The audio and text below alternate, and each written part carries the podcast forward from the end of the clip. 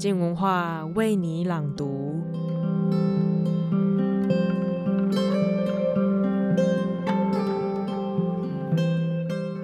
你跟父亲的关系是什么样子？疏远、陌生还是亲近呢？本周廖伟棠的书评时间将分享香港作家董启章的新书《命子》。这是一本关于亲子的书，在父亲与孩子身份中不停转换，写现实生活中的孩子，写虚构不存在的女儿，同时从自己书写的孩子视角中回应曾经是孩子的自己。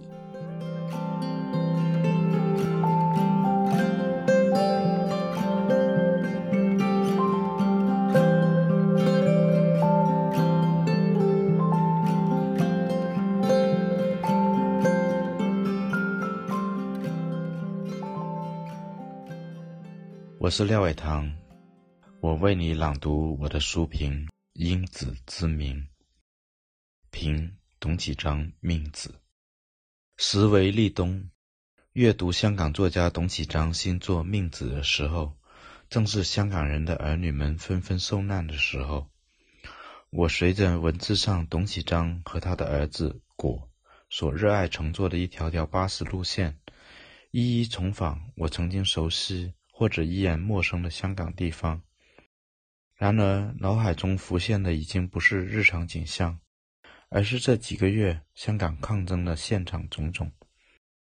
虽然我真正的回忆应该也与董启江一样，是带着我的小儿乘坐巴士，在井井有条的香港交通流转之中，感受阳光与树影的掠过，感谢那座城市的眷顾。如此背景很难抽离。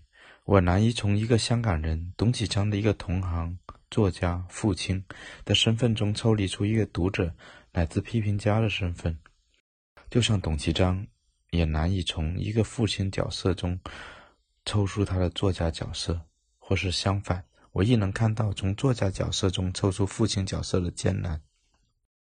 所以命子之难得。在于董启章再度以他的清醒和比例，把一本可能只是书写亲子关系的书带回文学本体中。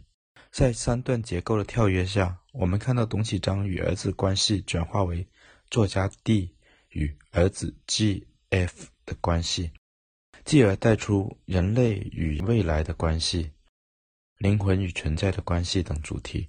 这本书就再度进入董启章文学世界的脉络之中，那里面。换回创造本身是他始终执着的奥思，一次全书读完，我亦能从父子从香港的困难中领略，直面结尾那一曲柴可夫斯基悲动的苍凉。不过，在那么沉重的第二、第三部分之前，我们在较为远离虚构的散文的第一部分《命子果》里面，可以稍微闲庭信步。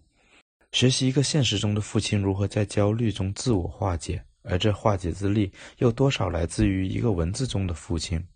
我们作为读者曾经相信文字的治愈能力，但作为作家又如鱼饮水，冷暖自知，难保不自我怀疑。这种角力铺垫出恋人絮语一般的文字，没错，就是罗兰巴特的恋人絮语。这一段老巴维特的烦恼。给后半部的罗兰巴特斯解构重组提供了空间。现实中，董启章的父子故事，我曾亲耳听其讲述，那是属于两个父亲之间的生命时刻。换作文字再看，又别有一番滋味。除了能为外人道的无奈或者荒谬，更多的是一个父亲尝试以理性去承担的命。如此看来，命字。不只是来自陶渊明著名的亲子诗歌那层典故意思，更有命中之子，子是吾命运的致敬。果不是一个一般的男孩，他的种种表现甚至超出我们对非常男孩的想象。而在你确知他非同一般的前提下，你更难对他做出传统意义上的教导，也就是董启章流露的曾经费尽心力去做的动词意义上的命。其实他与果的角力，有时堪比情侣的心战。最大的挑战在于果有超乎常孩的意志，对自己的癖好有巨大的执着。对于这种小孩，强力改造是一种办法，但作为开明父亲的董不可能如此。放弃自我，投入他的兴趣是一种办法，但是作为作家的他又很难放弃自我。有时让人兴味盎然，又有时头痛的第一部分独臂，就会感觉董提供了一个关于果的详尽档案。如果我们参与研究的话，可能会读出这样的一个结论：果最适合的职业，可能是做一个行为艺术家，以表演别的职业为业。尤其在创建董事企业有限公司那一段，可以看出他强大的虚构能力。这点不得不承认是小说家的遗传吧，以及煞有介事的把虚构认真营造维持的能力。其实后现代艺术里的许多观念艺术家、行为艺术家就是这样行事的。这也是被我们正常成人贬为孩子气的执着。我们又何不以审美的目光去看、去反思他们对现实的戏仿呢？董启章也许早就明悟了这一点，因此才能津津乐道果自己制作自己的文集，并举办发布会签署仪式。这里边有果扮演作家职业的成分，但也真有他写作欲望呈现的成分。董也分别以父亲和同行的身份去面对他，不得不承认，果的文集中令父亲伤心的一篇文。巴士游河却是写的最好的一篇。那时我已经忘记了父亲了，这是多么的叫人伤心的文字啊！他接着兴致勃勃地描写坐着心爱的巴士所经过的沿路风光。去到文章末段，他终于要下车了。那个依依不舍的对象，也由从前送他上学的父亲，变成今天的新型号 facelift 巴士了。这就是一个父亲所必须面对的命运。忧伤之余，又何尝没有共鸣？果痴迷于巴士世界的继续，懂痴迷于文字世界的纷繁。痴迷于一件事的人都是神秘主义者，就像接下来半本书里，笛卡尔痴迷于世界作为被创造物所带有的创造性一样。有了前面的铺垫，笛卡尔的女儿这部分就不只是一种亲子关系的对应，而是一种飞跃。懂之子亦人子。笛卡尔之女亦人子，当后者渐渐从幽灵变成存在者，前者则从实在变成文字创造之灵，也就是第三部分，命子花里那个果的镜像人格，再生而花。笛卡尔的女儿是一个可以独立的精彩短片，也是董启章的拿手好戏，来源自哲学大师笛卡尔人生一段不起眼的细节。他有一个五岁便夭折的私生女，弗朗仙。董启章发挥小说家的好事之徒本色，将之繁衍成对笛卡尔世界观的一次考验与提升，采取的又是伪学术传记的格式，最后却突变成赛博朋克科幻小说的场景。笛卡尔的女儿和花的存在与烧亡，都涉及《攻克机动队》的问题，也就是后者的英文名字。Ghost and the Shell 所包含的赛博朋克终极问题：灵魂是什么回事？虚拟存在如何才称得上灵魂？董启章有意图探究上述问题，但他恪守了作家的本分，首先关注的应该是人情。命子。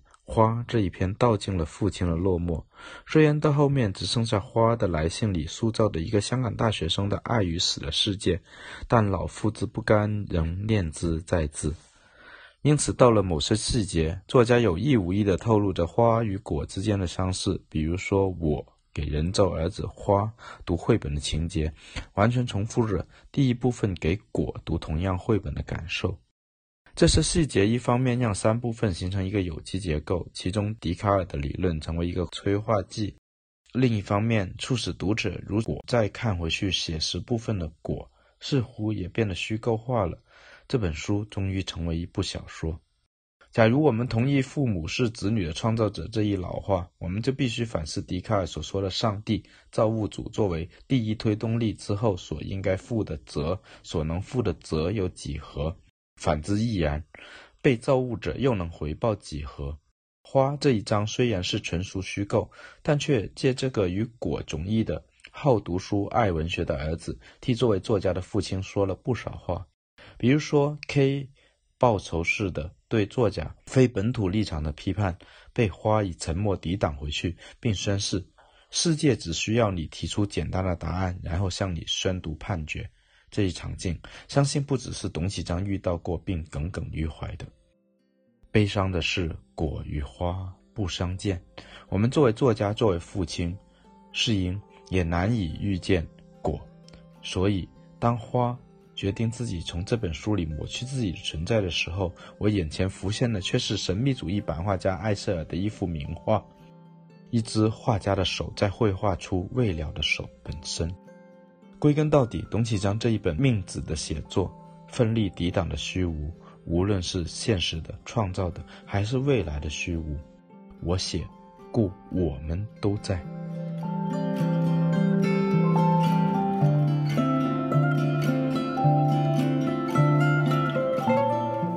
随着日子一天天累积，孩子的模样逐渐成型，我们或多或少都是在拓印父母的轮廓。